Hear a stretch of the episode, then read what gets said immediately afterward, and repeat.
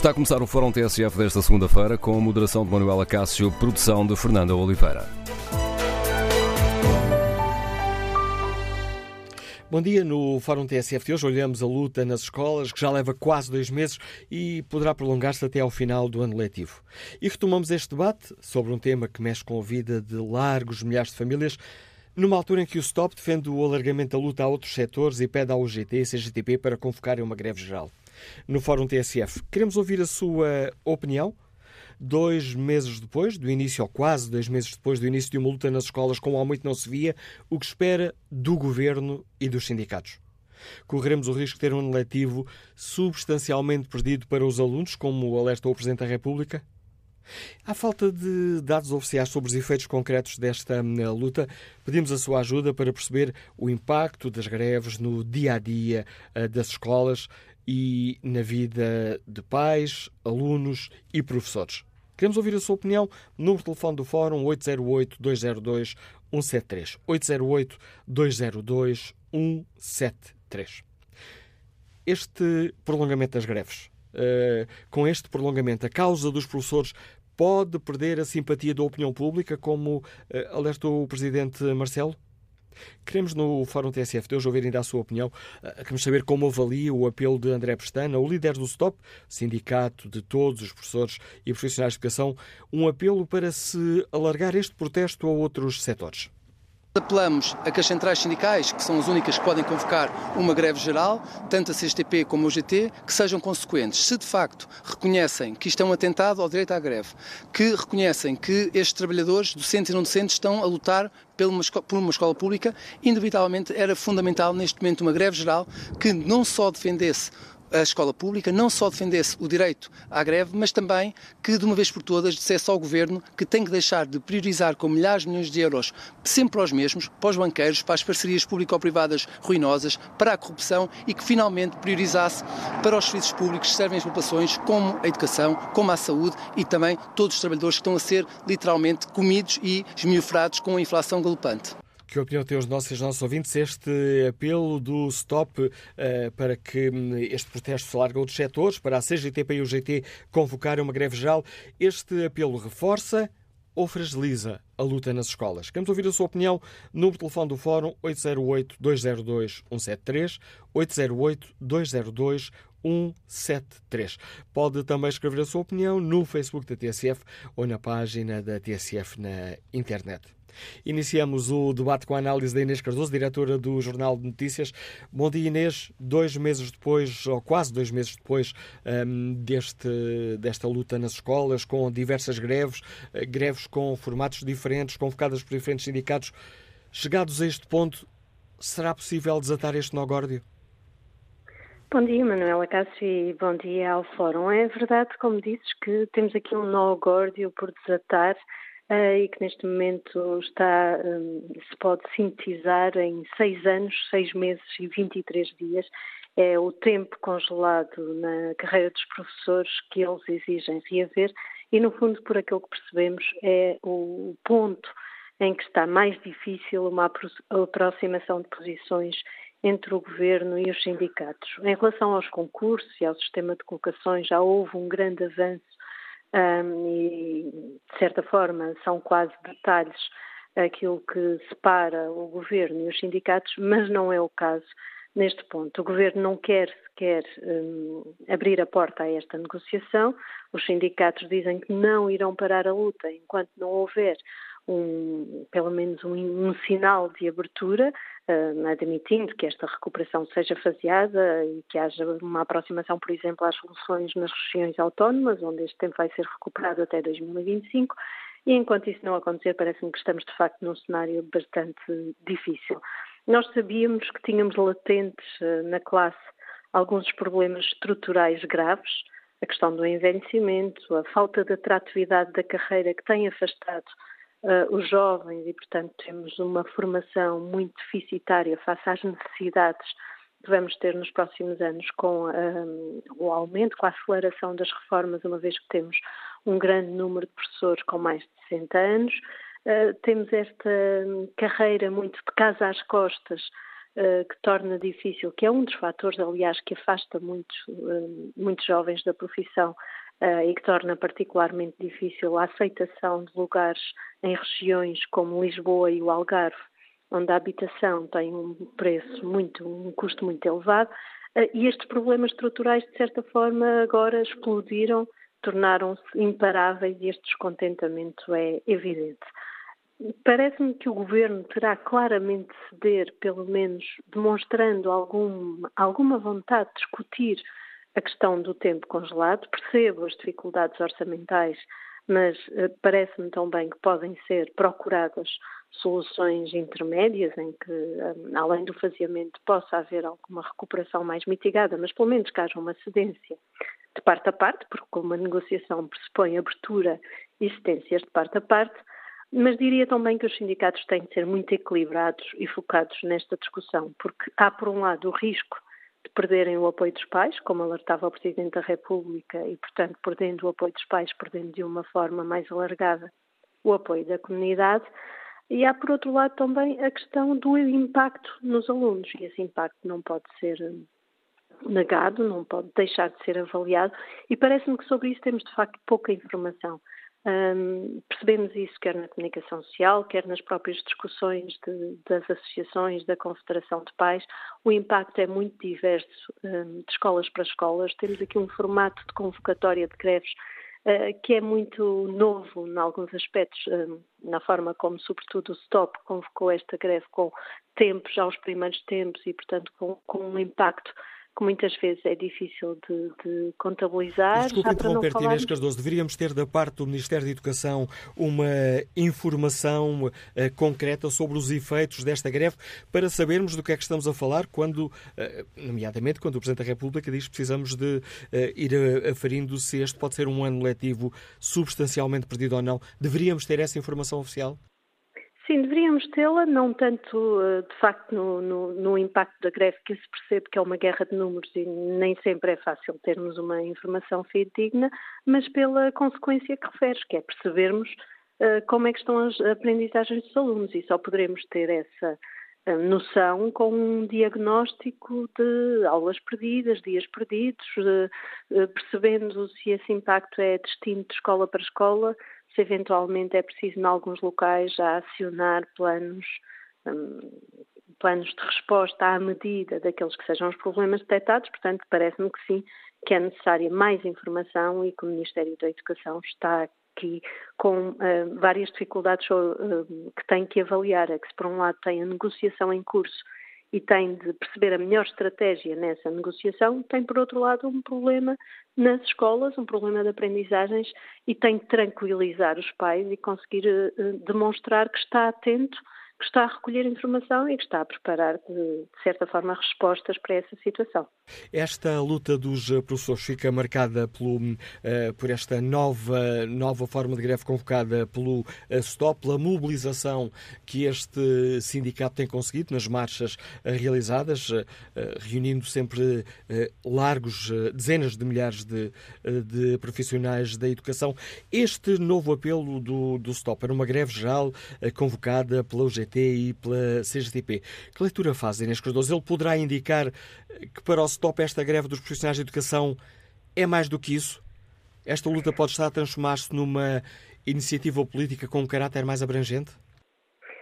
Eh, poderá e é ainda difícil perceber o alcance deste, por um lado, deste apelo, eh, porque temos aqui dois efeitos um pouco contraditórios. É verdade que temos muitos problemas na função pública e um um, um, algo a que o Governo tem de estar muito atento é a forma como eh, temos vindo a, a ter a percepção de degradação dos nossos serviços públicos. Começámos de forma muito evidente na saúde, temos a questão uh, da educação agora de forma muito acentuada, com os protestos nas ruas, com os alertas para os riscos de perdermos a escola pública tal como a conhecemos e tal como confiamos nela nas últimas décadas, mas temos muitos outros setores que têm vindo a alertar um, para, os seus problemas. E, aliás, quando, por exemplo, os professores colocam em cima da mesa temas como subsídio para a deslocação, ouvimos de imediato oficiais de justiça e outros setores dizerem nós temos o mesmo problema. Portanto, há, por um lado, esse, esse efeito de contágio e a percepção de que estamos com uh, problemas graves em muitos serviços e setores da administração pública. Mas também há, um, por outro lado, entre os sindicatos algumas divergências na forma de luta uh, e na forma como a intransigência dos professores está em alguns momentos quase a espicaçar os outros profissionais, porque se é verdade que a carreira dos professores é uma carreira especial, também é verdade comparativamente com outros setores da função pública, têm, por exemplo, uma progressão ainda assim um pouco mais fácil do que noutros setores. E, portanto, há aqui muitas vezes estes efeitos de discussão e de reivindicações paralelas eh, que, se por um lado hum, há problemas que são comuns, nas respostas muitas vezes há diferenças e quase alguma competição na forma como elas são encaradas. Mas há depois um segundo fator que importa ter em conta, é que o STOP trouxe de facto alguma novidade na forma de se movimentar um, e na forma de convocar os protestos, tem conseguido uma grande mobilização, mas também criado alguns anticorpos. Não é por acaso que estão a ser analisadas até ah, do ponto de vista da legalidade algumas das formas de protesto, não é por acaso que ouvimos o líder da FEMPROF demarcar-se de formas de luta como terá sido a de se um, apoiar monetariamente os uh, auxiliares de educação, os, os assistentes operacionais, uh, para se conseguir com isso um efeito mais pesado de encerramento das escolas e, portanto, um efeito de maior visibilidade com menor custo. Há aqui, portanto, alguns efeitos que são mais discutíveis ou que têm levado a alguma divisão na forma, e esta questão da forma não é de todo irrelevante, um, e, portanto, será importante irmos percebendo como é que evolui se por um lado assistimos a uma união eh, dos sindicatos e se pode haver uma resposta a estes apelos e se pode transformar-se num movimento mais alargado, ou por outro lado, se estas divergências e se estas formas de estar no sindicalismo que depois têm um, nuances até legais e, e, levam a algumas divisões, podem ter o efeito contrário e levar a algum desgaste uh, nesta luta. Aliás, ainda hoje tem o despique do STOP a convocar, a apelar a um convite da FEMPROV com lugar no palco na manifestação que está convocada para dia 8 e o, para dia para dia 8 e, o, e a FEMPROV a responder quem quiser aparece, quem não quiser um, não fazemos convites formais. Portanto, para essa manifestação dia 11. Dia 11, dia 11, precisamente. Uh, portanto, há estes despiques entre os sindicatos que podem ter um efeito na, na forma como o, o, protesto vai evoluir. Uh, importa perceber se vai conseguir uh, o efeito de união ou se, pelo contrário, pode haver aqui alguma degradação e até um, algum excesso por parte de alguns sindicatos que pode levar uh, à tal perda de simpatia mais acelerada por parte da comunidade. A análise da Inês Cardoso, diretora do Jornal de Notícias, está relançado o debate, para o qual convido os nossos e as nossas uh, ouvintes. Dois meses depois do início desta luta nas escolas, uh, o que espera do governo e dos sindicatos? Correremos o risco de ter um ano letivo substancialmente prejudicial para os alunos, como aliás já alertou o Presidente da, da República e com o prolongamento destas eh, greves, e tendo também em conta as palavras do Presidente da República, a causa dos professores poderá perder a simpatia da opinião pública? Queremos ouvir a sua opinião. Número de telefone do Fórum 808-202-173. 808-202-173. 173. Queremos também saber como avalia esta, este apelo do STOP, Sindicato de Todos os Professores e Sindicato de Todos os Profissionais de Educação, uh, para que a CGTP e a UGT convoquem uma greve geral. Este, esta tentativa de alargamento do protesto a outros uh, setores, na prática, vem reforçar ou pode fragilizar a luta nas escolas? Queremos ouvir a sua opinião. Recordo o número de telefone no fórum 808-202-173. 808-202-173. Como habitualmente, pode também participar escrevendo a sua opinião no Facebook da TSF ou na página TSF na internet, tsf.pt. Bom dia, professor Ricardo Pereira, Liga-nos de Barroselas. Bem-vindo a este debate. Muito bom dia, olá, sou, sou professor contratado, eu ainda continuo precário, tenho quase 46 anos de idade. Apraz-me dizer que a escola pública está recheada de problemas, e até passo a elencar. Começa pelos baixos salários dos assistentes técnicos, dos assistentes operacionais e estes com 36 anos de serviço levam para casa cerca de 709 euros e necessitam de 120 anos de trabalho. Eu repito, necessitam de 120 anos de trabalho para chegar ao topo da carreira. É surreal. A precariedade infindável dos técnicos especializados, muitos deles com funções de docentes, a falta de professores, Há 40 mil alunos que ainda não têm professora pelo menos uma disciplina. O governo já sabia desta pandemia há muito tempo e nada fez para o solucionar. Também os problemas, também os professores lesados da segurança social. Relembro que são os docentes mais precários do sistema educativo português a contabilização de tempo de trabalho declarada para a Segurança Social para 30 dias não tem qualquer custo para, para o Ministério da Educação, privando estes docentes dos apoios sociais se necessário. Relembro aos, ouvintes que as pessoas contratadas, em média, precisam de 46 anos de idade e têm que ter 30, 30, 16 anos de serviço completo. Este ano, o fim do desdobramento das aulas práticas do ensino profissional prejudica gravemente as aprendizagens destes alunos e também o tecido empresarial do nosso país. O baixo vencimento para as professores com horário completo, há mais de 15 mil professores contratados com horário completo e o seu vencimento é cerca de 1.100 euros líquidos. As cotas estão o terceiro congelamento da carreira, de forma encapotada. A burocracia, o nosso colega Ricardo Silva enumerou em 30 segundos na RTP a quantidade de documentos que as pessoas têm que preencher. O projeto MAI é, sem dúvida, a cereja em cima do topo do bolo.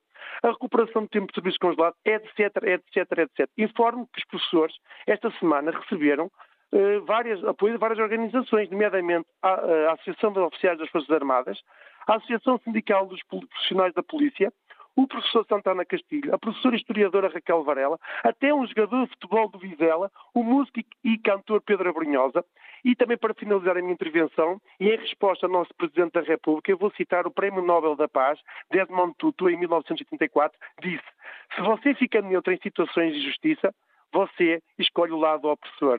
Muito obrigado e muito bom dia pela, por me deixarem participar. Obrigado, professor Ricardo Pereira. E que boa opinião tem o António Domingos, é militar, Liga-nos Torres Novas. Bom dia. Bom dia, Samuel Cássio, bom dia ao Fórum. Eh, eu ouço os sindicatos, principalmente esse senhor do STOP, dizer que se não houver acordo vão até às últimas consequências, ou seja, prolongam a greve até ao final do ano letivo. Eu acho que se isso vier a acontecer, acho que devem-se formar grupos de pais. Eu neste momento sinto-me prejudicado porque os meus filhos estão a ser prejudicados pelos sindicatos.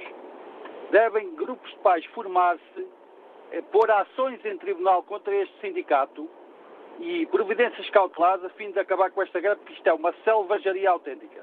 Mas, Salvador Cássio, eu há dias pus-me a pensar quem é que são os maiores beneficiados com estas greves. O STOP propõe é os colégios privados, porque os colégios privados, uh, o número de inscrições para o próximo ano letivo já disparou. Ora, eu levo-me a pensar, será que este sindicato que surgiu do nada de repente, há pouco tempo, não terá ligações aos colégios privados e não haverá aqui dinheiros por baixo da mesa metidos neste sindicato por, por parte de colégios privados para prolongar esta greve o mais possível de modo a criar uma anarquia total no sistema público de modo a beneficiar os privados, acho que o Ministério Público devia investigar quem é que está à frente deste sindicato e que liga social ligações a privados. Porque, ao fim e ao cabo, nós em Portugal eh, ouvimos tanta coisa e vemos tanta coisa que já nada me surpreende. Bom dia, muito obrigado. As dúvidas do António Domingos, militar que nos liga de Torres eh, Novas. Bom dia, professor Paulo Oliveira, professor universitário, ligando-nos Lisboa. Obrigado por juntar a nós neste debate. Qual é a sua opinião? Bom dia não vou repetir o conjunto de argumentos que os dois últimos uh, intervenientes aduziram a esta discussão, porque estou de acordo com boa parte deles, não esta última parte da suspeição, mas em geral aquilo que queria aqui transmitir ao Fórum. Já agora, bom dia a todos, muito obrigado pela oportunidade e parabéns, porque de vez em quando tenho a oportunidade de ouvir o fórum e é sempre com temas atuais interessantes. Aquilo que aqui gostaria de dar um pouco a perspectiva diferente, ou, ou para complementar, é a seguinte: os funcionários públicos uh, têm sido muito sacrificados nos últimos anos. Muito. Os professores são o exemplo mais visível que sofreram em silêncio. Tentaram alguns movimentos em 2008, etc, etc. Uh, não conseguiram nem parte das suas reivindicações e agora, felizmente, voltou a vir ao de cima uma série de realidades uh, que penso que neste momento é transversal na sociedade, que se percebe que estão a ser muito sacrificados e uh, é justa a sua, a sua reclamação por melhores condições. eu, como professor universitário, estou a receber alunos que noto que vão estando menos bem preparados.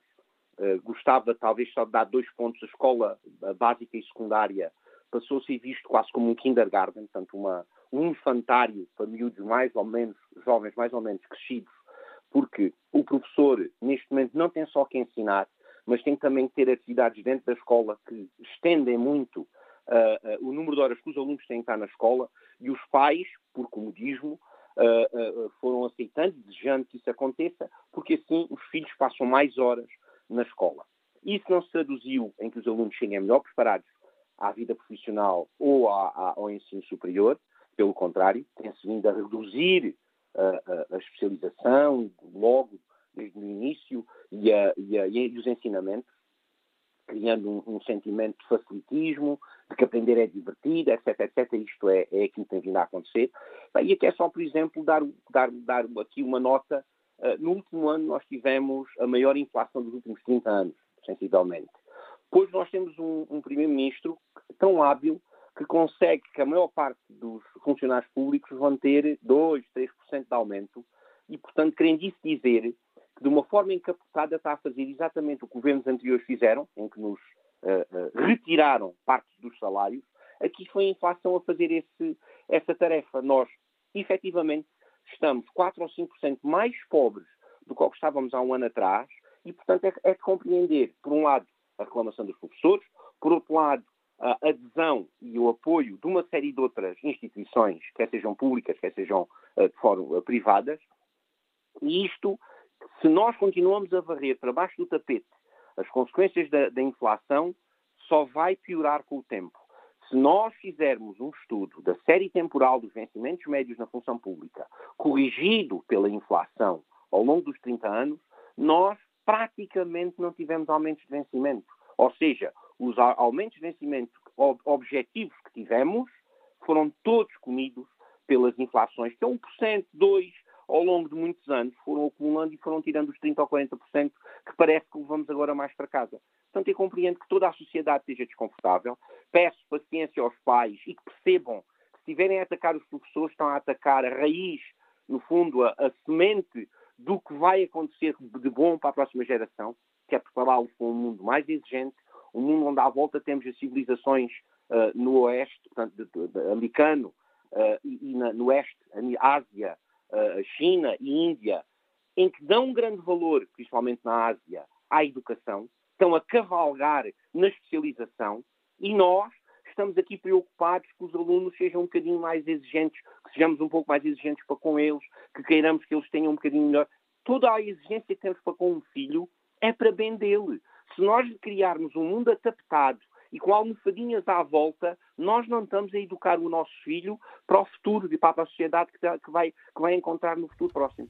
Portanto, eu queria só chamar a atenção que, se calhar, há que perceber não no dia de hoje que não tenham alguns pais o sítio onde vão pôr os filhos, mas sim a uma geração de distância, a 5, a 10, a 15 anos, e estou convencido que todos os pais querem o melhor uh, uh, uh, para os seus filhos e, portanto, terão que compreender que a luta dos professores é mais do que digna e justa. Obrigado, Sr. Paulo Oliveira. E que opinião sobre os temas que hoje debatemos tem o João Cabral, que é estudante e nos liga da Covilhã. Bom dia. Olá, bom dia. Em primeiro lugar, quero dar os parabéns à TSF pelo trabalho e agradecer também a oportunidade. Eu venho aqui a deixar apenas três reflexões. A primeira é um, a preocupação que, que, os pais têm com a, com a educação dos filhos, é óbvio, e que este ano seja um ano perdido. Mas também convém lembrar, nos dois anos anteriores também tivemos dois anos perdidos devido à pandemia. E nota-se claramente nas crianças o déficit de aprendizagens que existe devido a, a estes contratempos. A segunda reflexão que eu quero fazer é um, acho muito bem as pessoas reivindicarem melhores, melhores condições, mas acho que também é necessário reivindicar uma reestruturação completa no ensino, por causa destas mesmas razões uh, e porque andamos um ano a provas de aflições, depois deixa de haver há exames, depois no outro dia há exames, mas agora sou só com questões facultativas e não pode ser assim. Nós não estamos a criar planos para o futuro, estamos a, a conduzir à maré. E a última reflexão é, um, o governo está com medo de negociar com os professores devido à caixa de Pandora que isto é. Porque depois, como já foi mencionado em algumas opiniões anteriores, vêm os oficiais de justiça, vêm as forças de segurança e o que acontece é que o, o governo não tem dinheiro. E, como conclusão, deixa este pensamento. Eu talvez esteja na, mi na, minoria, mas eu aprovo a atuação do Sr. Presidente da República, uh, o Dr. Marcelo Rebelo de Sousa. No entanto, após esta contestação toda, após o caos na saúde, não nos esquecemos também o mercado de habitação pós-estudantes universitários, é muito difícil ser estudante universitário fora, fora da nossa cidade, e também os casos de corrupção no governo. Depois disto tudo, o que mais é que falta para serem convocadas novas eleições ou alguma, alguma medida a ser tomada? Pronto, é isto. Muito obrigado. Boa Obrigado, João Cabral, pela participação no Fórum ATSF. Agora encontro o professor Manuel Pereira, líder da Associação Nacional de Diretores Escolares. Bom dia, professor. Bem-vindo mais uma vez ao Fórum. Gostava que começasse por nos ajudar uh, aqui a perceber qual tem sido o real efeito desta luta nas escolas. Correremos o risco, como alertou o Presidente da República, que tínhamos que ir aferindo aqui com muita atenção, mas correremos o risco de este poder ser um ano, e por utilizar as palavras do, do Presidente Marcelo, substancialmente perdido para os alunos? Olá, bom dia. Agradeço mais uma vez a oportunidade de aqui estar. É, é claro que a vida nas escolas não está fácil. Não está fácil, não está tranquila. E a vida dos profissionais da educação também não está fácil, nem está tranquila. Eh, ninguém está feliz, e os professores muito menos, com a atual situação e com, com a real possibilidade dos nossos alunos poderem estar a ser prejudicados. Eu não quero acreditar que a greve em si própria esteja a prejudicar diretamente os alunos. É sempre possível recuperar e digamos que não estão em greve todos os dias as escolas. Em verdade, os alunos estão a ser prejudicados é pela situação de mal-estar, pela situação de de incompreensão por parte do governo que, é, que os professores e os profissionais de educação têm sido sujeitos nos últimos anos. Nós achamos, e eu continuo a achar, que a solução do problema não está na escola. A solução do problema, neste momento, está nas mãos do governo. E eu até percebo todos os argumentos que vão sendo dados para evitar que o governo tenha uma intervenção. Mas a verdade é que a, a, a, situação dos professores, especialmente, não se pode manter mais assim. Portanto, achamos que para resolver este problema é preciso, com urgência, que o governo dê um sinal positivo para dentro das escolas.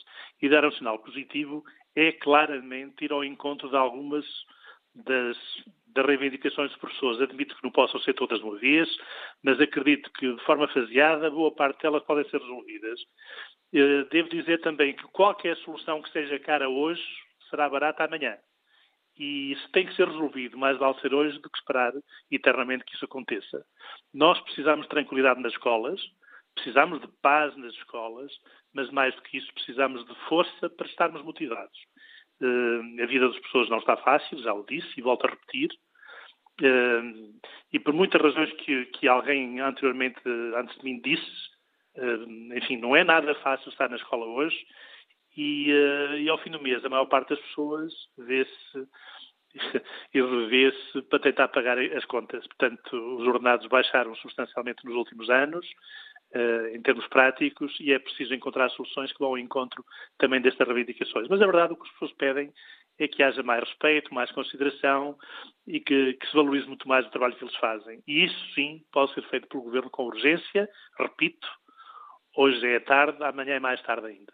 O essencial dos esforços para, repetindo aqui a expressão que utilizei há pouco com Inês Cardoso, o essencial dos esforços para desatar este nogórdio está nas mãos do Governo? Eu penso que sim. Eu acho que os professores têm feito há mais de 10 anos que este problema é recorrente. O problema de hoje não é um problema que aconteceu há oito dias atrás. É um problema que tem muitos anos e que vem vindo a agudizar-se em cada ano. A situação de falta de professores, nada foi feito nos últimos anos. A situação das profissões nas carreiras, nada foi feito nos últimos anos. Continua a haver uma situação absolutamente injusta. Uh, enfim, isso associado à avaliação, aos derrotes que existem no, no quarto e sexto escalão, enfim, tudo isto faz, e, e, com as vagas que são definidas para cada um desses escalões, e com a perda de tempo de serviço de seis anos e seis meses que as pessoas perderam, nomeadamente os que estão no meio da carreira, são extremamente prejudicados. Na prática, o, tempo que foi congelado e o tempo que perdem para mudar no quarto para o quinto e do sexto para o sétimo escalão faz que cada professor perca pelo menos 10 anos de serviço que não lhe é contabilizado.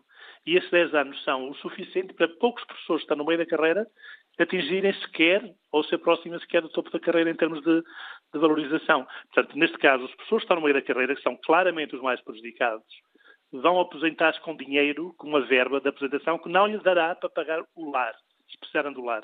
E é preciso pensar nas coisas também nestes termos. As pessoas sabem fazer contas e fazem contas.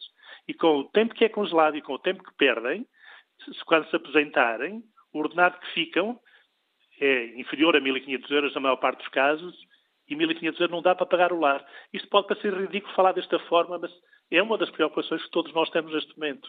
E é preciso seriamente pensar que o país só será desenvolvido se investir na educação. E que os exemplos dos países mais desenvolvidos que temos no planeta são aqueles que investiram e investem na educação. E, eu acho que é pela educação que vamos. A riqueza dos países não, nos conta pelos postos de petróleo, conta-se pela educação da sua população. E é nisso que vale a pena investir. E é nisso que realmente nós estamos a lutar e é nisso que estamos a apostar. E é preciso que o Governo pense nisto seriamente. Eu sei que há muitas dificuldades e que há problemas em muitos setores, mas é preciso começar por algum lado e é preciso pensar nas pessoas em primeiro lugar. E é isso que nos está a acontecer. Em Sobre... primeiro lugar, as pessoas, depois a economia. E eu acho que as pessoas são fundamentais para o país poder desenvolver. Professor Manuel Pereira, esta questão dos serviços mínimos que foram decretados por causa da greve do STOP, estes serviços mínimos vieram ajudar ou complicaram ainda mais a, a situação nas escolas? Está a ser eh, fácil ou difícil eh, gerir esta, esta questão dos serviços mínimos?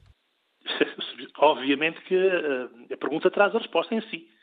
Uh, as, as, escolas e as direções das escolas já têm problemas uh, terríveis para resolver todos os dias. O ter que definir pessoas que, que, terão que cumprir obrigatoriamente serviços mínimos não é propriamente uma tarefa simpática para as direções das escolas. Felizmente, nós costumamos usar o primeiro artigo das leis, isto é, o bom senso, e vamos tentando negociar com professores e assistentes operacionais e técnicos quem poderá uh, cumprir serviços mínimos em alguns dias. E vamos tentando negociar com eles no sentido que não haja, enfim, maiores polémicas e maiores problemas. Mas é mais um problema que temos. É claro que temos de ser nós, na ausência da apresentação de serviços mínimos por parte dos sindicatos, temos de ser nós, como, como representantes da entidade patronal, neste caso o Ministério da Educação, a definir os serviços mínimos. E nós já temos imenso coisa nas escolas. A maior parte de nós não tem sossego, não, não, não tem descanso, está na escola das 8 às 8. E, e isto também, num agrupamento que tem 8 ou 10 ou 15 escolas, definir serviços mínimos para todas as escolas, para todos os dias, não é propriamente uma tarefa fácil. Depois, na maior parte dos casos, os serviços mínimos são serviços máximos, porque em complexos escolares com dois ou três lugares, os serviços mínimos na prática implicam que todos estejam na escola porque tem que haver duas pessoas, uma de primeiro ciclo do pré-escolar ou alguém de educação especial e um assistente operacional ou dois para garantir a escola aberta e o acompanhamento dos alunos. Na prática, é, quantas pessoas temos nas escolas, em algumas escolas. Portanto, em alguns casos, os serviços mínimos são apenas serviços máximos. Em relação aos professores de educação especial, a maioria está convocada, porque já temos poucos professores de educação especial, temos que os convocar todos. Portanto, para esses profissionais de educação, na prática, não está validada a possibilidade de cumprirem um, um direito constitucional, que é o direito à greve, pelo menos em relação às greves promovidas, e, enfim, pelo, pelo STOP. Obrigado, professor Manuel Pereira, por ajudar neste debate a perceber que impacto está a ter esta luta dos professores no dia a dia das escolas e que impacto está também eh, a ter esta obrigatoriedade dos eh, serviços mínimos eh, no caso da greve convocada pelo STOP. Professor Manuel Pereira é o presidente da Associação Nacional de Diretores Escolares. Bom dia, Paulo Veiga, empresário, escuta-nos em Aveiro. Qual é a sua opinião? Bom dia. Olha, hum, eu, eu, queria começar por dizer que eu sou completamente alheio uh, ao setor da educação. Uh, não sou professor, uh, minha mulher não é professora, não tenho familiares diretos que sejam professores e não tenho filhos que andem na escola. Portanto, nem sequer sinto esses problemas que eventualmente agora se levantam. Agora, sou observador, e sou um cidadão deste país. E aquilo que me parece é que uh, os professores, uh, a classe dos professores, uh, é, é, provavelmente a classe mais desprestigiada e mais humilhada que há em Portugal. neste momento, o país discute os efeitos da greve dos professores. ora bem, o país não discute o tipo de professores que uh, uh, formou, ou que formatou, ou que condicionou para o seu futuro. Hoje, um professor é um mero funcionário uh, burocrático. Um professor, hoje, e isto penso que é uma, uma humilhação para os professores, dificilmente se exige que um professor ensine, exige-lhes, tal como há escolas, que acolham crianças de manhã ao fim da tarde, enquanto os pais vão trabalhar. É o depósito. Aliás, se, se, se virmos agora uh, o, o, argumento, uh, pelo que eu vi na, na, na, informação, o argumento para os serviços mínimos diz respeito a, a, a, portanto, a haver serviços mínimos para dar alimentação a alunos carenciados. Está tudo muito certo. Em primeiro lugar, está errado que haja alunos carenciados que precisem da escola para comer. Mas está tudo muito certo que só olhe para esses alunos. Agora, a função dos professores é ensinar. Ensinar e exigir.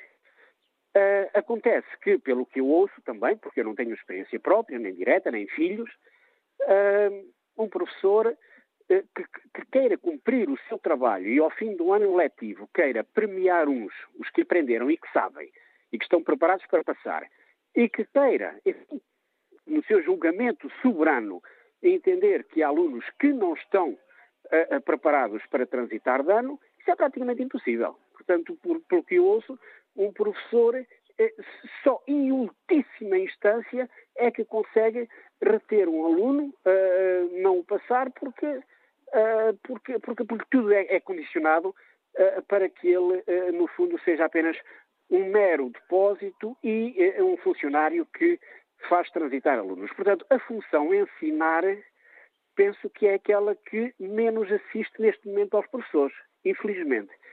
E o nosso país não discute isto. Eh, que os professores estejam hoje com sérios problemas económicos e financeiros e com, com a questão das progressões das carreiras, etc, etc, coisa que eu desconheço em, em, em absoluto, que eu não sei nada disso.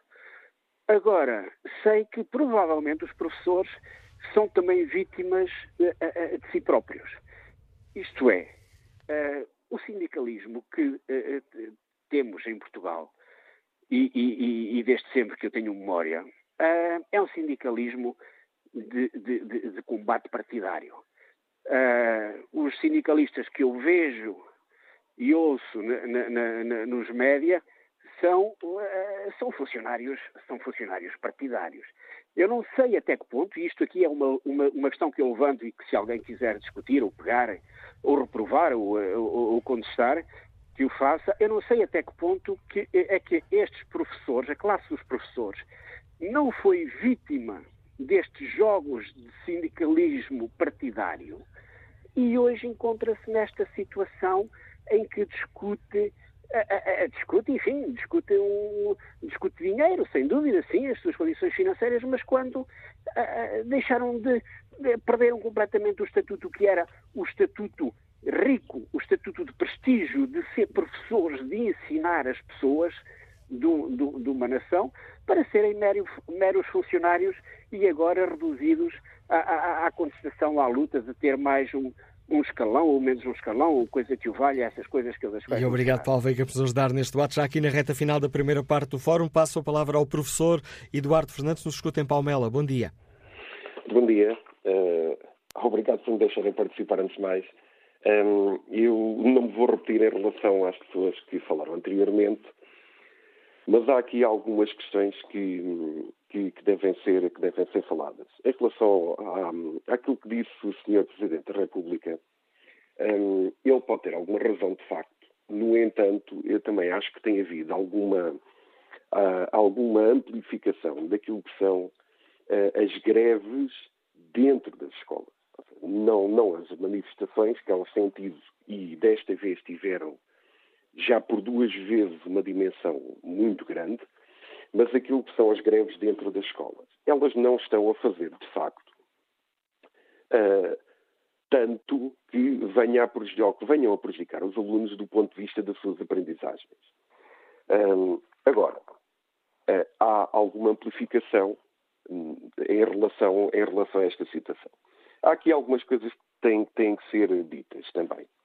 Uh, primeiro, o sindicato uh, e ou o Ministério da Educação deveriam mostrar às pessoas quantas escolas é que neste momento ainda não têm professores para, por exemplo, português, para matemática, desde o início do ano, porque não os conseguem contratar. E são várias. Uh, também deveriam uh, mostrar em dados, e isto deveria ser um dado público, uh, por exemplo, quantas escolas tiveram pessoas que puderam entrar com habilitação própria para dar aulas vão ao engano às escolas uh, com a ideia de que a vida do professor é fácil, que é sentar nas aulas e por aí fora, e ao fim de duas semanas rescindem contrato e vão-se embora, e também são várias escolas no país que o estão a fazer. E obrigado, Eduardo Santos, por trazer esses dados aqui para o debate que fazemos no Fórum TSF. Vamos retomar o programa já a seguir ao Noticiário das 11.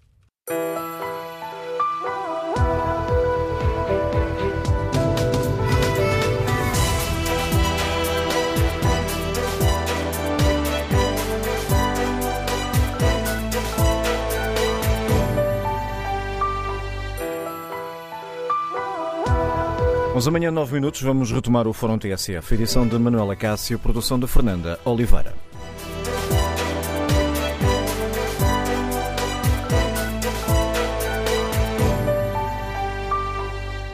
E retomamos o debate no Fórum TSF. Olhamos esta luta nos, nas escolas, que já leva quase dois meses e que poderá prolongar-se até ao final do ano letivo.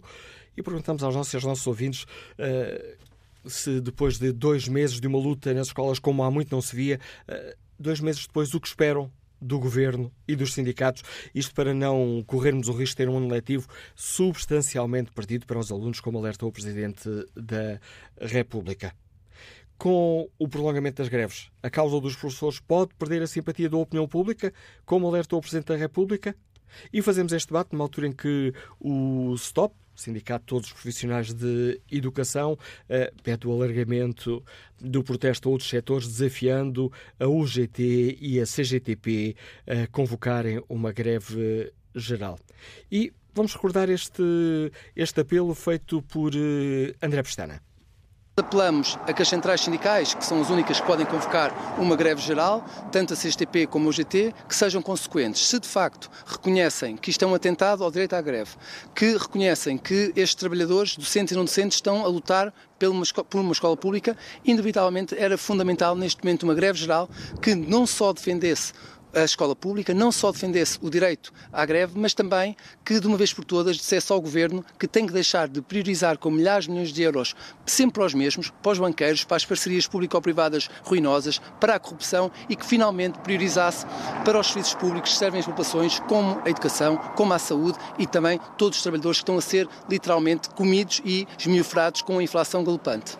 O apelo de André Pestana, que lidera o Sindicato de Todos os Profissionais de Educação, eh, pedido aqui um alargamento do protesto a outros setores, eh, com este apelo direto ao GT e à CGTP para convocarem uma greve geral. Bom dia, André Araújo, bem-vindo a este debate. André Araújo integra a Comissão Executiva da CGTP. Como é que hum, a Intersindical escutou e responde a este apelo? Eh, bom dia, bom dia também aos ouvintes do Fórum bem, apelos uh, para a luta uh, e, e, para melhorar as condições de vida de quem vive do seu, do seu trabalho é que não faltam à CGTP. Eu lembrava, desde já, que a CGTP tem marcado para o dia 9 de fevereiro, portanto já na próxima quinta-feira, o Dia Nacional de Indignação, Protesto e Luta, que contará em todo o país com centenas de, de, milhares de trabalhadores em greve da administração pública e do setor privado. Uh, dizer que em praticamente todos os distritos vamos realizar praças de indignação com concentração de trabalhadores oriundos desses, desses distritos, porque, de facto, uh, o agravamento das condições de vida e o, também o agravamento dos preços dos bens e serviços essenciais estão a colocar os trabalhadores portugueses, quer os da administração pública, quer os do setor privado, numa situação muitíssimo difícil. E, para além disso, aquilo que estamos a assistir é, uma vez mais, um governo a não responder aos problemas estruturais que o país enfrenta e avança com medidas muito insuficientes. E vejamos, já na próxima sexta-feira, na Assembleia da República será votadas alterações à legislação laboral e, uma vez mais, o governo do Partido Socialista, em nosso entender, não resolve os graves problemas da precariedade, da desregulação dos horários, o ataque à contratação coletiva, entre outros, eh, e permite, eh, de facto, o agravamento eh, e o desequilíbrio das relações laborais. E, portanto, os trabalhadores Uh, razões para a luta é que não lhes, não lhes faltam um, e aquilo que uh, temos a dizer é que no dia 9, de facto, no Dia Nacional de Indignação, Protesto e Luta, em todo o país, apelamos aos trabalhadores, quer do setor público, quer do setor privado, e no caso do, da educação, o, uh, por exemplo, a Federação da Função Pública tem um pré-aviso de greve, portanto, todos os trabalhadores uh, uh, da, da, administração pública podem participar neste dia de luta e nas praças da indignação, um, e o compromisso da CGTP de sempre é, de facto, desenvolver a ação reivindicativa nos locais de trabalho, nas empresas, nos setores, e fazer ouvir nas ruas essa voz da, da indignação que hoje, portanto, é unânime e será ouvida já no dia 9 de fevereiro em todo o país. Essa resposta é, portanto, objetivamente um não ao desafio do stop para uma greve geral? Esta resposta é a resposta que neste momento a CGTP e os sindicatos da CGTP consideram que é necessária, que é necessária dar, eh, até porque eh, sempre, eh, desde sempre faz parte da agenda da CGTP a defesa da escola pública, mas também do Serviço Nacional de Saúde, mas também da segurança social. E nesse contexto não se enquadra, de momento, uma greve geral?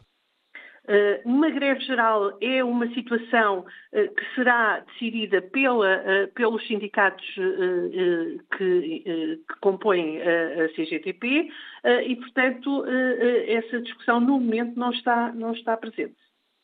Agradeço a André Araújo, que integra a Comissão Executiva da CGTP, participação neste debate, deixando aqui uma resposta concreta ao apelo do STOP para que a CGTP e a UGT convocassem uma greve geral, ainda este mês, alargando os uh, protestos dos professores uh, a outros uh, setores. Um não da CGTP, deixado aqui claro por André Araújo, da Comissão Executiva da Intersindical. Convidámos também a UGT a participar neste debate, mas a União Geral de Trabalhadores não aceitou o convite para participar no fórum. Bom dia, professor Carlos Dobreira, Liga-nos de Braga. Bem-vindo a este debate que hoje aqui fazemos. Qual é a sua opinião? Eh, muito bom dia. Eh, cumprimento todas as pessoas. Eh, eu penso que a UGT e a CGTP deviam aceitar este repto do, do stop e penso que também agora, eh, especificamente em relação à educação, penso que todos os sindicatos e estruturas, FENPROF, FNE, deviam juntar-se todos eh, para que realmente fosse feita uma greve geral e que fosse feito um grande alerta a toda a população em relação a todos os problemas laborais que nós estamos a viver, em particular para, para os jovens que agora tentam ingressar eh, no mercado de trabalho um, ehm, e também a, a necessidade de, de, discutirmos uma refundação da escola pública. Obrigado, professor eh, Carlos Dobrão, opinião deste nosso ouvinte, nos liga de Braga. Vamos ao encontro do advogado Francisco Andrade, que nos escuta no Porto. Bom dia. Olá, bom dia uh, a todos. Uh, eu penso que o problema está descentrado e é propositadamente que isso é feito pelo governo. O, o problema da educação não está no facto dos professores reclamarem por justiça uh, por aquilo que não lhes é pago e que deveria ser pago, porque o governo tanto diz que os, os contratos são para cumprir quando se refere a grandes contratos com as empresas de construção ou, ou as, as famosas PPPs, não é? Como, com os professores não cumprem contratos de trabalho, uma coisa tão simples quanto isso. É, o problema está aí, está no facto que o, o governo recusa-se a reconhecer às classes profissionais aquilo que é um seu direito. E especialmente recusa-se a uma coisa muito simples e que leva o país a ser cada vez um caso mais à parte em toda a União Europeia. É que o governo, este governo, recusa-se a remunerar dignamente o trabalho. O trabalho dos outros. Porque estes governantes que negam salários dignos aos, aos funcionários, oferecem ordenados de 3.700 euros de primeiro emprego a assessores com 21 anos. Isso é extraordinário. E depois usa a sua central de propaganda para virar povo contra povo. As pessoas não se podem esquecer que os professores também são pais. E, portanto, estar a dizer que os pais vão reagir contra os professores, isto é, um, é uma coisa completamente, um argumento completamente infantil. Os professores são pais. E os professores são quem na escola assegura o bem-estar das crianças, quer sejam os seus filhos, porque eu repito, os professores são pais, quer sejam os filhos dos outros. Os enfermeiros, os oficiais de justiça, os professores, todos eles são pais, todos eles são povo. E têm em comum que são todos maltratados e mal pagos. Eu ainda na sexta-feira estive num julgamento em que o senhor oficial de justiça, que eu não vou aqui dizer quanto ganha, porque até, até me custa, esteve até depois das seis horas da tarde a fazer horas extraordinárias para nós podermos terminar esse julgamento, uma vez que um dos advogados vinha de longe. E isto é o que sucede a todos estes profissionais. Trabalham duas, três, quatro horas extraordinárias por dia, quando não mais, sem que isso seja remunerado. Portanto, o governo e o senhor Presidente da República, uma vez mais, esteve muito mal, muito mal mesmo, no seu populismo e no seu apoio incondicional a este tipo de governação que consiste em criar pobres, criar pobres, em virar pessoas que ganham pessimamente contra pessoas que ganham mal. Isto é o tipo de governação que temos. O Sr. Presidente da República, mais uma vez, devia ter estado calado com todo o devido respeito. Espero que os senhores professores, que os seus oficiais de justiça, que os seus enfermeiros e que todos os restantes funcionários, que efetivamente não cedam e façam efetivamente aquilo que devem fazer, que é mostrar a estes governantes que isto não é forma de governar. Um bom dia, obrigado. A opinião do uh, nosso amigo Francisco Andrade e que opinião tem o consultor imobiliário António Simões, que nos escuta em Lisboa. Bom dia. Bom dia de todos e ao auditório também. Eu não quero ser contraciclo, mas forçosamente eu sinto que neste momento, e por razões de passado também, eu estou ligado também a alguma forma ao, à gênese do 25 de Abril, e, portanto, conheço minimamente a sociedade transversal desde essa altura até agora. E uma coisa que me choca profundamente é que assistiram a sindicatos que são mais forças de contrapoder e de forças políticas de certos e determinados partidos que não têm expressão eleitoral do que as estruturas de classe. O caso dos professores é perfeitamente caricato. É a profissão mais nobre do mundo é aquela que trans, transporta conhecimento, desenvolvimento de mentes, capacidade de, de, de, desenvolver raciocínios mais profundos e que efetivamente hoje dão um exemplo, porque vocês também têm culpa, mídia, porque a toda hora e todo momento passam sistematicamente aquilo que é eh, uma contestação justa, porque no fundo as pessoas têm direito a, a defender os seus direitos, mas o facto é que as estruturas de classe são políticas e não são estruturas de classe na realidade. E aquilo que me parece caricato é que nós vamos para os, para os médicos, vemos as ordens a fazer política em vez de defenderem a sua classe, e, e, tudo isto tem um bocadinho a ver com a essência que o 25 de Abril deu, é que os sindicatos são estruturas de classe, não são, têm que ser políticos. E essa é que é a questão, porque a sociedade depois revolta-se contra os professores, revolta-se contra as estruturas que estão subjacentes, por precisamente associar a sua estrutura a contestações políticas, quando no fundo as suas razões e as suas justificações e causas são perfeitamente justas. O problema é que a estrutura sucedânea, eu dou um caso concreto, nós tivemos um caso dos professores que encheram o Altice. Isto quer dizer o quê? Para uma questão política. Portanto, as pessoas hoje veem as classes profissionais não como estruturas de defesa e as estruturas que representam estão associadas a esse clima e que, lamentavelmente e profundamente destrutivo de uma sociedade democrática, porque é das coisas mais nobres que existem os sindicatos e hoje estão extremamente politizados e até o senhor Presidente da República se manifesta. Perdão-me dizer isto, isto não é pejorativo, eu sinto isto como uma questão de, de, de, cidadão, o chamado doutor Selfies é uma pessoa que gosta muito de protagonismo e, portanto, é uma pessoa que a toda hora, a todo momento, fala sobre tudo e sobre todos. E, efetivamente, isso é mau, porque, na realidade, quem tem que defender os professores são as suas estruturas de classe e não têm que ser políticas, não têm que estar ligados a estruturas, sejam observatórios, sejam plataformas, sejam sindicatos, são estruturas de classe que têm que os defender. Os professores são os exemplos, mas os médicos são iguais. Ainda agora falou um advogado em relação aos oficiais de justiça, tem que ter uma estrutura de, sindical organizada. Esse é o verdadeiro problema da sociedade. E não se organizam porque são politicamente instrumentalizados para a realidade e, portanto, as pessoas não lhes dão valor na sua estrutura, porque as eleições também não dão valor a esses partidos que os apoiam. E 91% das pessoas não querem esses partidos. E enquanto não perceberem isso, a massificação a toda a hora dessas situações só vai denegrir aquilo que são causas justas e legítimas dos professores, dos médicos, dos oficiais de justiça, num conjunto de pessoas que efetivamente não têm condições, muitas vezes delas, neste momento, para viver face à sociedade que está.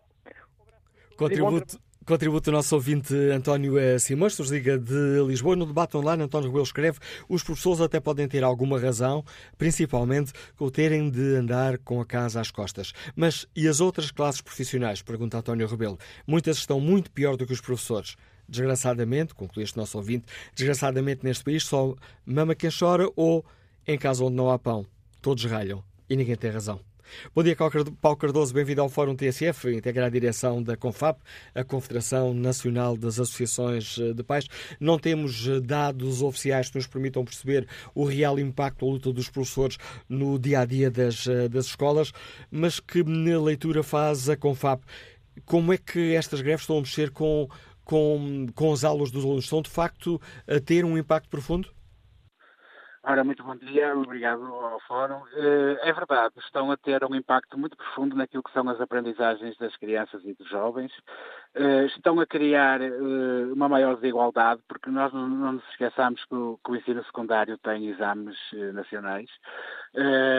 Queríamos também deixar um alerta ao Ministério da Educação para que, com o IAV, vejam a melhor, a melhor maneira de, de fazerem a avaliação externa este ano, porque além dos alunos que já não tinham professores eh, por falta destes, eh, mais estas greves, eh, não sabemos qual é o tipo, que matéria é que vai ser dada, portanto, quase certeza que não vai ser cumprido o, currículo, eh, por forma a que os alunos possam estar preparados para, para esses exames nacionais, não é? E mesmo para as provas da frição, mas as provas da frição são meramente informativas. Agora, eh, temos que ter cuidado porque nós estamos a receber muito mail de pais que, que já estão cansados desta situação Uh, estamos até com, com, algum receio daquilo que possa vir a, a, suceder relativamente às atitudes que os pais possam vir a ter, porque as crianças sem aulas, os pais sem trabalhar, uh, quer dizer, é, é, muito complicado. Há pais que já estão, uh, que já têm muitas férias quase gastas relativamente a este ano.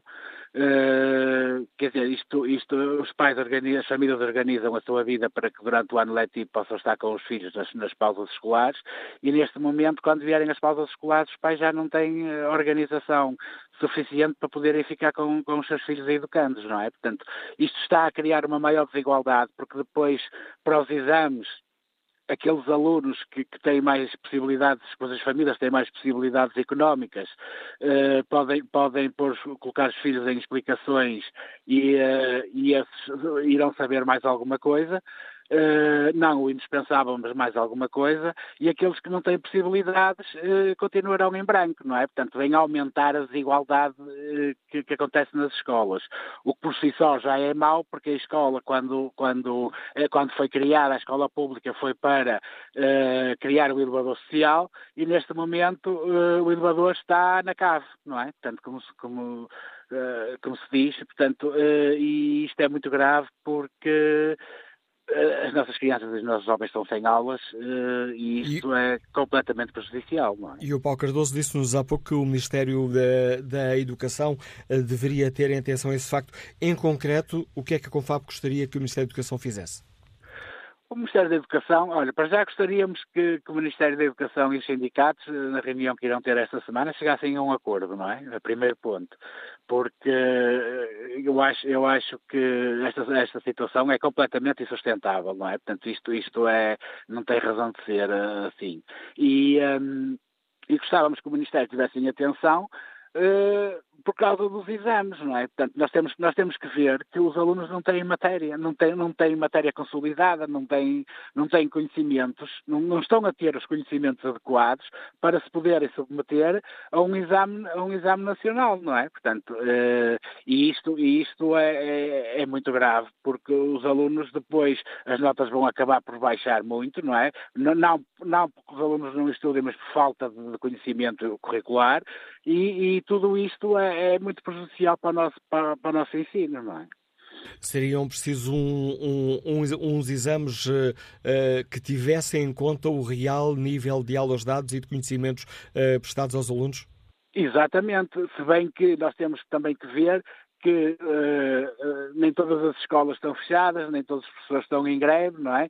Mas, mas o que é certo é que há uma disparidade muito grande, não é? Até entre, entre zonas uh, do país, e entre aulas e greves, e portanto isto, isto é, é, é, muito complexo e sabemos que, que, o Ministério tem que lidar com esta situação que é, que é complexa, mas o que é certo é que alguma coisa tem que ser feita, porque desta forma não, não vamos conseguir quase certeza absoluta que os professores não vão conseguir uh, recuperar as aprendizagens que, que já vêm de trás, não é? O plano de recuperação de aprendizagens que iria ser aplicado este ano, além de não estar a ser aplicado, os alunos ainda estão a perder mais aprendizagens, não é? Portanto, daí também que achávamos necessário que o, que o plano de recuperação de aprendizagens pudesse ser um, expandido por forma a que os alunos possam vir a recuperar mesmo as aprendizagens, senão uh, ainda vai ser pior. Agradeço ao uh, Paulo Cardoso, da direção da Confederação Nacional das Associações de Pais, por nos ajudar também no debate que hoje fazemos aqui no Fórum TSF. E que opinião tem o Manuel Fernandes, é farmacêutico e escuta-nos em Braga. Bom dia. Bom dia. Olha, a opinião que eu tenho é que eu vivo num país onde ninguém ganha o dinheiro que chega, a começar por um Presidente da República que já daqui há uns anos, que dizia que nem para as despesas ganhava. Ele esqueceu-se que vive num país. Ele foi para lá voluntário. Se não ganhava, que, eh, chegasse, que viesse embora. Queria muito ajudar os portugueses. É, estou-me a referir a Cavaco Silva. E agora, os, os professores, ninguém ganha neste país dinheiro que chegue. Mas é todas as áreas. Toda a gente quer mais, quer mais, quer mais. E, e verifica-se uma subinice, uma ganância de tal ordem que é mais, mais, mais. Se vais fazer bem ou mal, isso não interessa. O caso dos professores, só veja, chegou ao ridículo. Há dias um professor, de, de, de, professor se calhar não tem nada, mas um professor que dizia assim, eu, estou de greve às 8 horas, mas levanto a greve às 9 horas. Disse, mas que raio de greve é que tu fazes? É que às 9 horas os alunos já foram todos embora. E eu suspendo a greve que é para no final do mês receber o meu dinheiro. Isto é uma vergonha neste país. Obrigado, era só. Adeus. A opinião do nosso ouvinte Manuel Fernandes. Bom dia, José Almeida, professor, já reformado, escuta-nos em Lisboa. Qual é a sua opinião? Olá, Manuela Cássio. Eu estou na rua, não sei se me está a ouvir bem. Ótimas condições, parece que está Ótimo, em casa. Ótimo, obrigado. Olha, não... ainda bem. Eh, não tive a oportunidade de ouvir, só ouvi agora estes últimos intervenientes e acho que tem que haver bom senso e concordo com o senhor da, da Confap, representante, e também com aquele senhor que falou da politização dos sindicatos, de algum modo eu revejo neles. Mas eu, eu queria falar aqui um bocadinho de três ou quatro questões e uma delas é a comparação do público o privado e o ambiente de trabalho na sala de aula. Ora bem, isto é complexo. A primeira questão é que os problemas não são de agora, têm-se acumulado ao longo dos anos. Depois, o ambiente de trabalho na sala de aula das escolas do ensino público é mais complicado, menos específico do que no, no privado. Isto tem muitos problemas aos professores, porque a escola pública tem de aceitar todo o tipo de alunos e bem, porque é obrigada a isso e bem, e o privado seleciona os alunos. Os alunos problemáticos, de um modo geral, não entram sala, uh, uh, no ensino privado. Depois, uma outra questão é, enquanto o poder reivindicativo dos professores é uma evidência no ensino público, no ensino privado não existe. Os professores que sejam fator de perturbação no ensino privado deixam de ter trabalho e isto é muito evidente. Agora, como é que o problema se poderá resolver ou como é que se poderá resolver a questão? O senhor da Confab já deu aí algumas sugestões. Eu penso que o Governo, sem querer estar a defender, mas acho que estão a ser tomadas algumas medidas, como até hoje nunca foram tomadas, como, por exemplo, a vinculação de milhares de professores, cerca de 10 mil, ao fim de determinado tempo de trabalho, a colocação mais próxima da área de residência. O, os quadros de zona passaram a ter uma distância de 200 e tal quilómetros para cerca de 50 a 60. Algumas melhorias na cota e progressão nas carreiras. Portanto, isto será suficiente? Não é, com certeza, não serão suficientes. Mas, por exemplo, a recuperação total do tempo de serviço não creio que seja viável porque obrigar a esta medida no, no, no, nos professores obrigaria também a tomá-la nas restantes uh, profissões da função pública e isso não creio que seja viável porque nosso, a nossa dívida pública ainda não permite que esse tipo de despesa estrutural que seja, uh, seja assumido, porque isso levaria problemas a médio e longo prazo que iriam pôr em causa, e sim, muitas uh, questões relacionadas com todos estes problemas. Agora, para terminar, uh, para além da situação exigir bom senso, parte a parte, o problema do respeito, que é uma das coisas que as pessoas falam, é uma, um respeito na sala de aula, penso eu, é uma realidade, mas é de muito difícil resolução, Manuela Caso. A partir do momento em que a escolaridade obrigatória passou uh, para os 18 anos, aumentaram os problemas na escola pública. Eu, eu, repito o que disse há pouco, na escola privada isto não acontece, porque os alunos problemáticos não entram na escola privada, de um modo geral. E na escola pública, os problemas de indisciplina, que é um facto, quem esteve no ensino como eu estive 36 anos, e como muitas pessoas estão hoje, a falta de respeito vem daí. Vem das dificuldades de dar aulas, porque há insolência, há, há, há indisciplina, há má educação, e isso não se resolve só com teoria, resolve-se com a colaboração da família com a escola. E, infelizmente, os alunos que provêm de famílias perdão, desestruturadas, não, são, uh, uh, não há articulação entre a escola e a família, isso é um grande problema para a escola pública. É isso que provoca muita falta de respeito. E aí o que é que tem que, como é que se pode atuar? A escola devia ser o, o fator ou o elemento da instrução. A família devia e deve ser o fator ou o elemento da instrução. E nos casos de, de, dos alunos que levantam problemas às escolas, é o problema, a, a questão da, da, escola tem que, para além de ser instruir, tem também que educar. E isso não é fácil. E eu repito, enquanto o problema não, não for tomado a sério, quer pelas direções das escolas, porque eu estive numa escola onde, por exemplo, a diretora dava a responsabilidade da indisciplina na sala aos diretores de turma. Não pode ser. O professor tem que ser firme, o diretor de turma tem que articular todos os professores, mas a direção tem que estar acima disso tudo e tem que ser muito firme na, na obrigatoriedade de, de, cumprimento de regras e a tutela tem que apoiar as direções e não trabalhar para as estatísticas, que eu acho que é fundamental haver uma, uma boa relação entre a, escola e a família, mas a, a, relação implica responsabilidade e quando não há responsabilidade de um dos lados tem que haver atuação, tem que haver firmeza, tem que haver uh, pedagogia e bom senso. Portanto, a, a, tutela tem que apoiar os professores e não pode permitir que na sala de aula haja insolência, haja má educação e que haja um boicote sistemático uh, às aulas. Portanto, isto é, é, uma das coisas que eu acho fundamentais, para além das necessidades que os professores têm, mas também para além do, do bom senso que é necessário existir. E já agora, Manuel Caso, mesmo, mesmo para terminar, o senhor falou aí no stop. O stop é, é é orientado por um senhor que é extremista de extrema-esquerda, é populista e pretende levar esta luta muito para além do interesse e da classe dos professores. Muito obrigado e bom dia. Contributo do professor já reformado José Almeida, do Liga de Lisboa. E que opinião tem o professor Nuno Domingos, que nos escuta em FAF? Bom dia. Muito bom dia, Manuela Cássio. Bom dia a todo o fórum. Uh, falar agora no fim do fórum é mais fácil, dada a riqueza das intervenções e dos pontos que eu poderia abordar. Eu só vou focar aqui dois pontos. Um mais pessoal, Uh, que vale o que vale, é o meu caso pessoal. Uh, neste momento estou com um horário inferior a 11 horas. É necessário que estes horários pequenos tenham professores. Uh, só que estes horários pequenos retiram uma série de direitos aos professores, nomeadamente o acesso ao subsídio de doença, o acesso ao subsídio de emprego, por causa de, dos dias que entram para a carreira contributiva da Segurança Social. E agora o Ministério ainda juntou mais uma, que é os professores com menos de 11 horas, mesmo que tenham, como é o meu caso, que estou na, na carreira há mais. Na carreira não era bom, na, na escola. Na ensino há mais de 20 anos, exatamente, mas que só tenho cerca de 15 a 6 anos de serviço, só tenho, não é? Uh, não, como este ano tenho horário uh, incompleto, uh, incompleto de 11 horas, no próximo ano não efetivarei e só no outro é que poderei efetivar. Portanto, eh, quando o Ministério diz que vai vincular os professores, eh, o critério talvez não seja o mais. Eh, não vou qualificar. Em relação agora ao último ponto que eu queria abordar, e este sim é o que mais me interessa, tem a ver com as aprendizagens dos alunos. E quando se fala em aprendizagens dos alunos, é preciso terem atenção não só às aprendizagens deste ano, mas sobretudo às aprendizagens que o atual sistema de ensino permite que os alunos tenham. E há uma assimetria cada vez maior, sempre houve e haverá, mas há uma assimetria cada vez maior no sistema educativo. Os professores estão a sentir isto e, fruto de sentirem isto, os professores precisam ter tempo para ser professores. Como já foi dito, os professores gastam o seu tempo em muitas tarefas, são agentes da segurança social por causa dos escalões, dos livros, são agentes do, do, do Ministério da Saúde por causa dos, dos vouchers dentistas, por aí fora.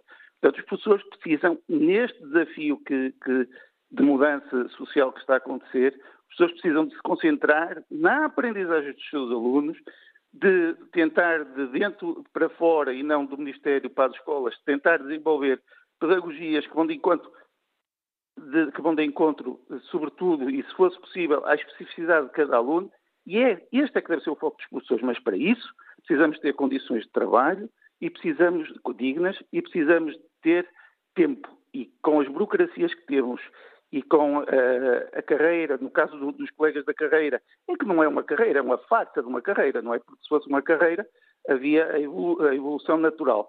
Portanto, não adianta ter ali um décimo escalão se ninguém lá chega. Ou muitos uh, que estão atualmente no sistema não chegam, não é ninguém, há muitos colegas lá, mas os que estão atualmente não chegam.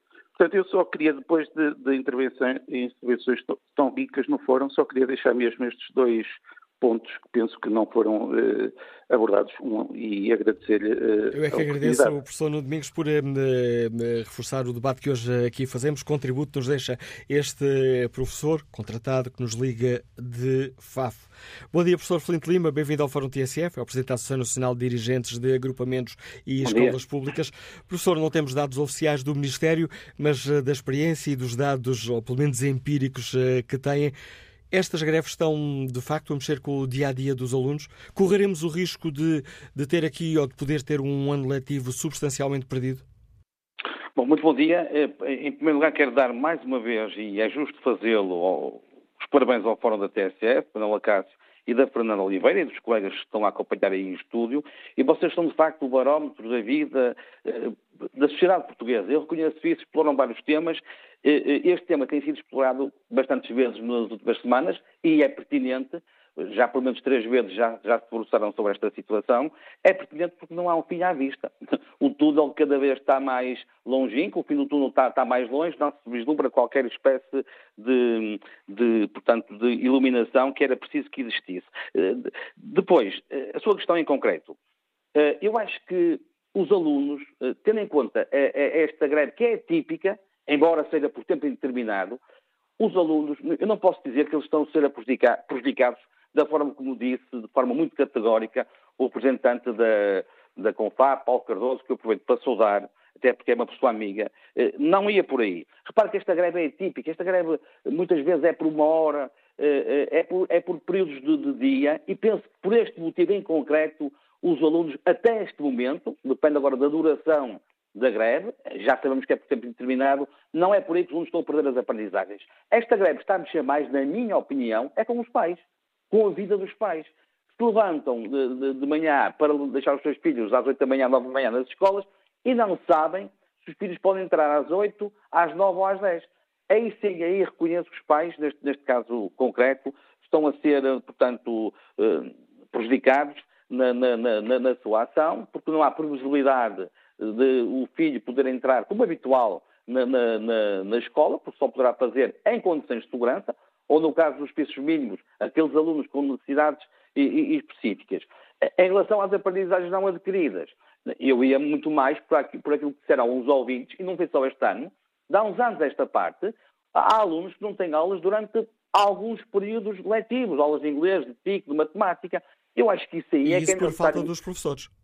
E isso por falta dos professores, muito bem. Eu acho que aí é que é necessário, de facto, perceber em que circunstâncias é que isso está a ocorrer e, e realmente, no, no, caso em que isso justifique, o tal plano de recuperação das aprendizagens, que neste momento está no seu último ano de vigência, este plano prevê, portanto, era o ano passado e é este, e nós já dissemos isto, vou dizer a seguir, antes do dia 9 de dezembro, mas muito antes do dia 9 de dezembro, dissemos isto quase no final do ano letivo passado, era necessário perceber se este plano terá duração de dois anos, em alguns casos parece-me curto, parece-me curto, ou será necessário, de facto, ampliar a, a duração deste plano de recuperação por mais um ano, no, no, caso concreto, em relação ao próximo ano letivo. Portanto, eu, neste momento, não posso dizer, estaria a ser muito populista se dissesse que os alunos têm, estão, a, estão, a, perder muitas aprendizagens. Não posso dizer, não é verdade. Ou acho que não é verdade na, maior, na, na globalidade dos casos, na maior parte dos casos. uh, por este motivo, por motivo da greve dos professores. Já é verdade que, que há alunos que desde o arranque do ano letivo, não só deste, mas também dos passados, não têm professor e aí sim, claramente, durante, durante meses, não tendo um professor de matemática ou de português, com certeza que os alunos perdem imensas eh, aprendizagens. Professor Flint Lima, como é que está a ser essa difícil tarefa de, ehm, de cumprir, fazer cumprir aqui os serviços eh, mínimos? Na prática, vieram ajudar a situação nas escolas ou complicaram ainda mais o clima? Ah, ah, percebemos que foi mais uma acha para a fogueira. O que nós percebemos é que as partes beligerantes, porque nós estamos aqui a assistir a uma guerra, isto já é mais que uma luta, é uma guerra. Bem, é luta dos professores, é justo dizê-lo. E é uma guerra entre o Ministério da Educação e os sindicatos, que curiosamente, e eu diria infelizmente, estão desunidos. Os sindicatos de professores não estão unidos, estão totalmente desunidos. Cada um tem a sua estratégia, cada um tem, tem, tem o seu foco. Agora, uma coisa é, é, é verdadeira, é que os professores estão mais unidos do, do que nunca. Claro que cada uma das partes, Ministério da Educação e sindicatos estão a usar todas as armas, acho eu, ou quase todas as armas, têm ao seu dispor para, de facto, atingir os, os, seus, os seus, objetivos. Para, eh, no ambiente da escola que se respira, um ambiente não é de paz, não é de estabilidade. Tentamos que os alunos, e, e acho que conseguimos, eh, portanto, não sintam o, o, a falta de paz e a falta de estabilidade nas escolas do, do, do nosso país. Ora, é evidente que nós queremos é um fumo branco. Queremos é ver aquilo que eu disse no início, a luz ao fundo do túnel. E eu, neste momento, nós, neste momento, não estamos a vislumbrar solução para problemas que se arrastam há muitos anos. Não é deste ano, não é desde o dia 9 de dezembro, é há muitos anos. E que os sucessivos governos foram empurrando com a barriga. E neste momento, de facto, é preciso dar um sinal para o interior das escolas, que, na minha opinião, embora reconheça que as medidas que o Governo, a tutela, o Ministério da Educação, já veio uh, trazer, são medidas positivas, mas não respondem às reais necessidades uh, que os professores neste momento estão a, a, a reivindicar. Obrigado, uh, professor Santo Lima, ao Presidente da Associação Nacional de Dirigentes de Agrupamentos e Escolas Públicas. Que opinião têm os nossos e as nossas ouvintes? Bom dia, Artur Campos, é trabalhador independente, Liganos Lisboa. Bem-vindo ao, ao, Fórum TSF. Uh, muito obrigado. Olá, bom dia. Uh, bem, eu ouço repetidamente e compreendo o porquê disto, uh, que as greves prejudicam os alunos. Ouve-se repetidamente isto.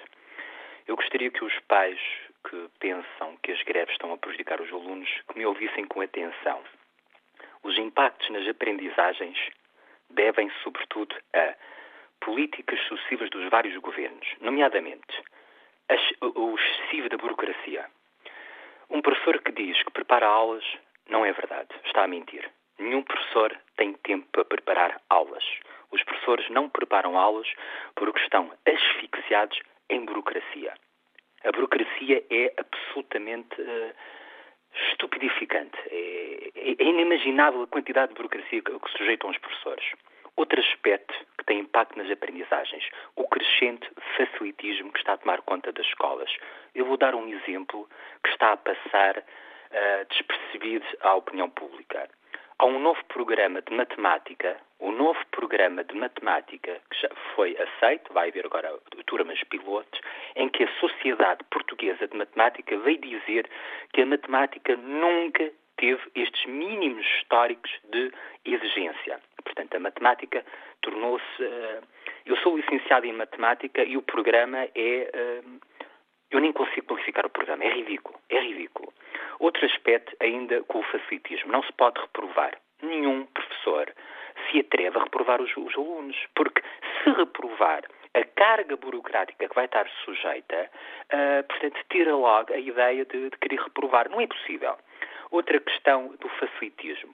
O Ministério anda de tal forma uh, desesperado pela falta de professores que neste momento contrata qualquer um. Eu sei, eu tenho conhecimento de casos particulares de engenheiros que estão a dar aulas com habilitação própria que não sabem o que estão a fazer numa sala de aula. Não sabem o que estão a fazer numa sala de aula. Outro aspecto é a desmotivação dos professores. Neste momento, os professores, os miúdos novos que acabam a licenciatura, uh, e que vão para o ensino não sabem ao que vão, vão ao engano. Quem está nas escolas quer sair das escolas. E estes alunos novos, que vão, estes professores novos, que vão chegar às escolas e vão perceber o que é a escola, vão desistir. E isto vai agravar ainda mais a falta de professores que o Ministério desesperado vai contratar qualquer um. Eu devo dizer que fala-se muito em salários. Os salários líquidos de um professor contratado há 15, 20 anos é 1.080 euros. O salário líquido. Outro aspecto que eu gostaria de dizer que eu acho que é relevante. Não se discute, os pais estão tão preocupados. Por que que não se discute uh, uh, a exigência na escola? A valorização da escola, a valorização dos professores, a, a, valorização dos programas, queremos programas exigentes e que contribuam de facto para a aprendizagem dos alunos. Nada disto se discute, implementa-se o facilitismo, passa despercebido. Estes novos programas estão a ser implementados, estão a passar despercebidos. É um verdadeiro ataque à escola pública. E só para terminar, em relação ao STOP, eu não sou sindicalizado, mas uh, o STOP é apelidado, é nomeado de extremista. De facto, o STOP é extremista, mas é extremista na luta que está a fazer pela valorização da escola pública. E esta luta é uma luta que diz respeito a professores e não professores. Porquê? Porque é uma luta por uma sociedade mais justa, mais desenvolvida e, em última análise, é uma luta pela nossa democracia. Obrigado, Artur Campos. E que opinião sobre as questões que hoje aqui debatemos tem o professor, já reformado, António Monteiro, que nos escuta em Coimbra. Bom dia. Bom dia. Olhe, antes de mais, deixe-me dizer que há um, um ditado em Portugal, segundo o qual em casa não há ponta de rádio ninguém tem razão. Mas infelizmente não é esta a situação em Portugal, porque nós vemos que eh, o governo, ou seja, o Estado, paga muitíssimo bem a determinados gestores, a, CEO da, da TAP, etc. Portanto, não, esse, esse aspecto toda a gente conhece. E eu penso que o Estado paga em função da importância e da utilidade das profissões. Ora, quando há professores que dizem que têm de pagar para poder trabalhar, isso significa que o Estado não lhe reconhece qualquer importância ou utilidade. Devia dizer isto claramente aos professores. E eu, como estou reformado, também estou a falar já numa situação confortável. Mas se de facto há professores que podem encontrar uma alternativa ao ensino, aquilo que me parece mais razoável seria deixar este manifestações e abandonarem eh, massivamente a profissão, porque depois talvez o Estado reconhecesse que de facto fazem falta e aí teria de mudar muita coisa. Lamentavelmente, eh, para além da, da má gestão da, da, das leis obsoletas que vêm do Ministério da Educação, por vezes ainda há eh, diretores escolares que se julgam donos das escolas públicas e, em vez de ajudar, ainda complicam mais a vida aos professores. De maneira que isto tem, de facto, de mudar. E, embora pareça uma medida radical, acho que se, tem, se os professores tiverem condições mínimas para uh, deixar professores, abandonem a profissão a ver para, para experimentarem se o Estado precisa ou não deles na sociedade. É isto que eu tinha para dizer. Olha, já agora deixe-me acrescentar. Ontem saiu um pequeno texto, e desculpem a publicidade, saiu um pequeno, um pequeno texto meu no, na, na secção Fala ao Leitor do Diário de Coimbra. Quem for de Coimbra e, e tiver acesso ao Diário de Coimbra pode ver esse textozinho no, na secção Fala ao Leitor. E, e, que tem como título Será o Estado uma pessoa de bem? A pergunta que nos deixa o nosso ouvinte António Monteiro, professor já reformado, e este convite para uma leitura do jornal. Bom dia, Vitor Cabral, está também reformado, digamos de Almada. Qual é a sua opinião? Eh, muito bom dia. Eh, a minha opinião eh, é, é a seguinte: a greve que não prejudique alguém não é greve. Uma greve de professoras feita ao domingo seria ótimo para os cavalheiros, como o primeiro militar que falou, que se sente prejudicado com a greve, porque os filhos precisam de ir à escola, precisam estar guardados na escola e por aí fora. Mas isso não seria uma greve, isso seria um, uma simulação de greve, um simulacro, porque a mim o que me parece é que as pessoas andam com as ideias trocadas.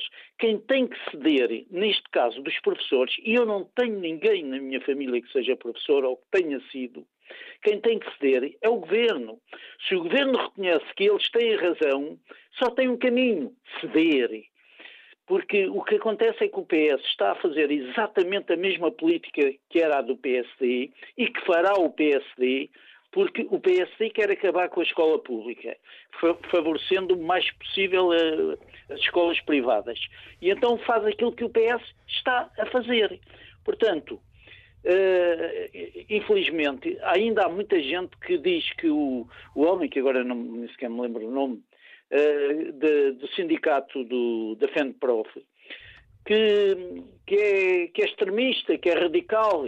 Eu penso é que ele é extremamente moderado e por isso aparece o, o, o tal stop, que esse sim é radical, mas tem razão também.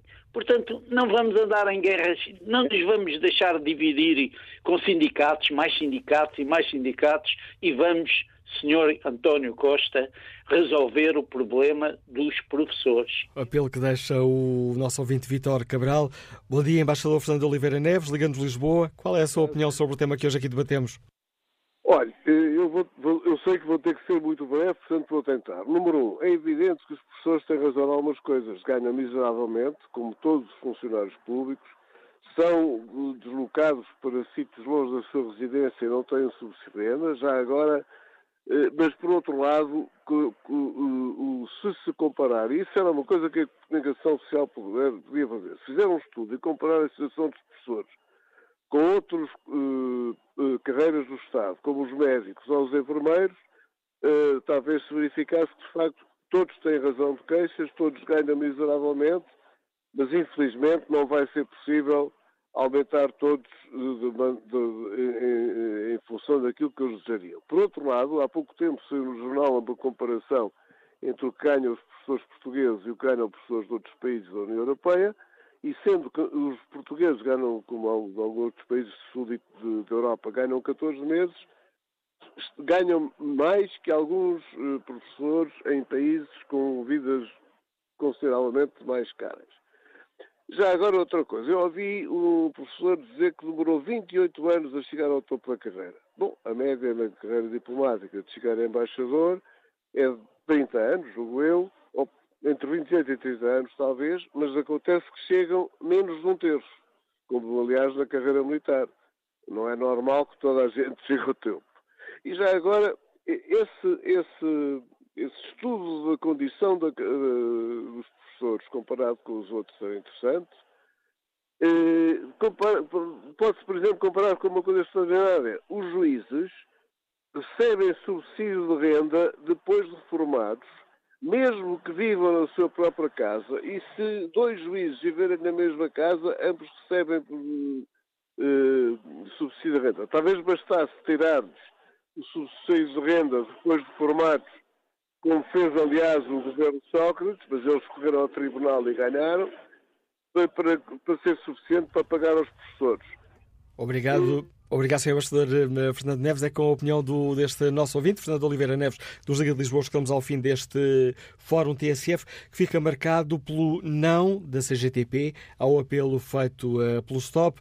Para a CGTP, a greve geral não está neste momento em cima da mesa. Convidámos também o GT a participar neste debate, mas a União Geral de Trabalhadores não aceitou o convite.